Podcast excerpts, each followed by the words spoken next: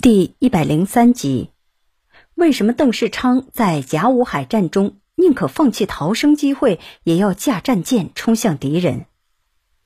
公元一八六八年，日本通过明治维新，开始走上资本主义道路，国力日渐强盛。以前曾是中国学生的日本，已经看不起腐朽没落的清朝政府。为了进行扩张，日本把目光盯向了中国。公元一八九四年，朝鲜爆发起义。当时的朝鲜是清朝的附属国，于是清政府派军进入朝鲜，帮助朝鲜政府平定起义。这时，日本也横插一手，以保护侨民为借口出兵朝鲜。日本在朝鲜海面袭击清朝军队的战舰“济远号”“广野号”。不久，中日双方正式宣战。甲午，一八九四年为农历甲午年，中日战争爆发。公元一八九四年九月，北洋水师在黄海海面与日军进行激烈的海战。北洋水师是清朝海军的主力部队，原本配备了当时世界上最先进的军舰，集合了丁汝昌、邓世昌等优秀将领。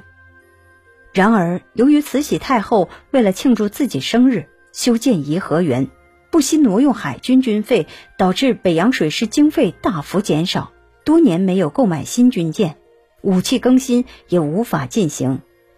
在进行黄海海战时，北洋水师的军舰已经落伍，无论航速、射速都落后于日本。在战斗中，清朝军舰纷纷被日军军舰炮火击中沉没。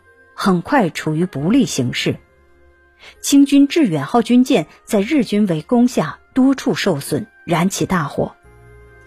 管带及舰长邓世昌鼓励士兵说：“我们入伍参军就是为了保家卫国，今天不过是以死报国，大家要把生死置之度外。”他看到日军军舰主力吉野号耀武扬威，立即下令全速前进，决心撞沉吉野号。与之同归于尽，挫败日军士气。吉野号向致远号发射鱼雷，致远号不幸中弹沉没，全舰将士落入水中。这时，部下把救生圈扔给邓世昌，邓世昌坚决拒绝，说：“我立志杀敌报国，今天在战斗中牺牲，正是我想得到的结果，我不会贪生的。”他所养的一名叫太阳的爱犬，一直随他生活在军舰上，也游过来叼住了他的发辫。邓世昌毅然把爱犬按进水中，和自己一起沉入黄海波涛，壮烈殉国。黄海海战后，清朝失去了黄海的制海权。后来，在日军的进攻下，北洋水师于威海卫（今山东威海）全军覆没。最终，清政府于公元一八九五年与日本签订丧权辱国的中日马关条约，割让台湾岛给日本。邓世昌为国牺牲的壮举震动了当时整个中国，光绪皇帝亲自为他写下“此日漫挥天下泪，有功足壮海军威”的挽联。邓世昌的精神也始终激励着中国人民前赴后继，保卫祖国。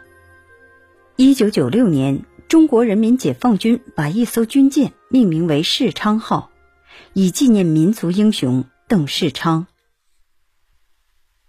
感谢您的一路相伴。由中华书局出版的《军事外交：中华文化十万个为什么》已经全部播完，您还可以继续收听《中华文化十万个为什么》系列的其他故事。中华书局传统文化与您同行。